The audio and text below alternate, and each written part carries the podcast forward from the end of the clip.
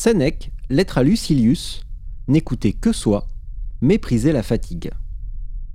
Pour être un sage, il convient de se boucher les oreilles. Non pas avec de la cire, c'est trop peu. Il faut quelque chose de plus ferme et de plus compact que ce qu'Ulysse employa pour son équipage. Cette voix qu'il redoutait était séduisante, mais n'était pas celle de tout un peuple. La voix qu'il faut redouter t'assiège de toutes parts et retentit de tous les points du globe. Tu dois côtoyer plus qu'une plage suspecte où la volupté tend ses pièges. Toute cité est à fuir, sois même sourd pour ceux qui t'aiment le plus. Ils forment du meilleur cœur les plus funestes vœux. Et si tu veux être heureux, prie les dieux qu'ils ne t'envoient rien de ce que l'on te souhaite. Ce ne sont pas des biens dans toutes ces choses dont on voudrait te voir comblé. Il n'est qu'un bien qui donne et consolide la vie heureuse, être sûr de soi. Or, ce bien ne parvient en notre possession qu'à condition de mépriser la fatigue et que nous la mettions au rang de ce qui n'est ni un bien, ni un mal. En effet, il n'est pas possible qu'une chose soit tantôt mauvaise, tantôt bonne, tantôt légère, tantôt supportable, tantôt horrible à envisager. Ce n'est pas la fatigue qui est un bien. Où est donc le bien? Dans le mépris de la fatigue. Aussi, je condamne toute activité vaine. Quant aux hommes qui se portent vers l'honnête, plus ils font d'efforts sans se laisser ni vaincre ni arrêter en chemin, plus je les admire et leur crie Redoublez de courage, faites provision de souffle et franchissez la montagne, s'il se peut, tout d'une haleine. La fatigue est l'aliment des âmes fortes. Ne cherche donc pas dans les vœux jadis formés par tes parents ce que tu voudrais obtenir et souhaiter pour toi.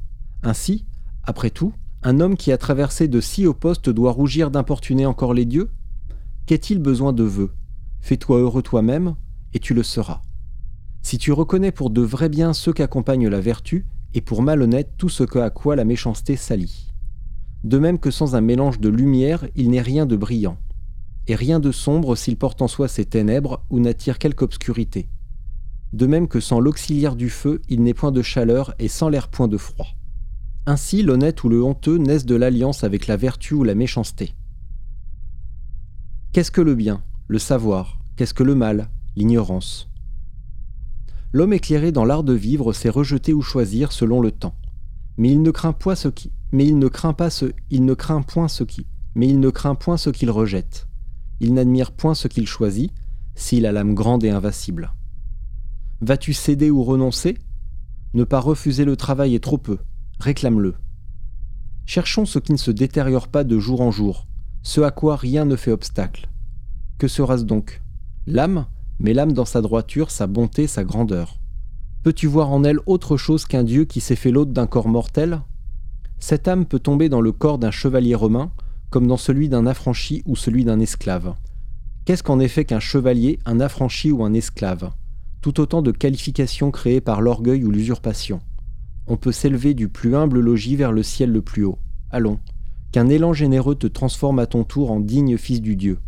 Mais se transformer, ce n'est point reluire d'or et d'argent. On ne peut avec cette matière reproduire l'image divine, mais se transformer, ce n'est point reluire d'or et d'argent. Songe qu'au temps où il nous était propice, les dieux étaient d'argile.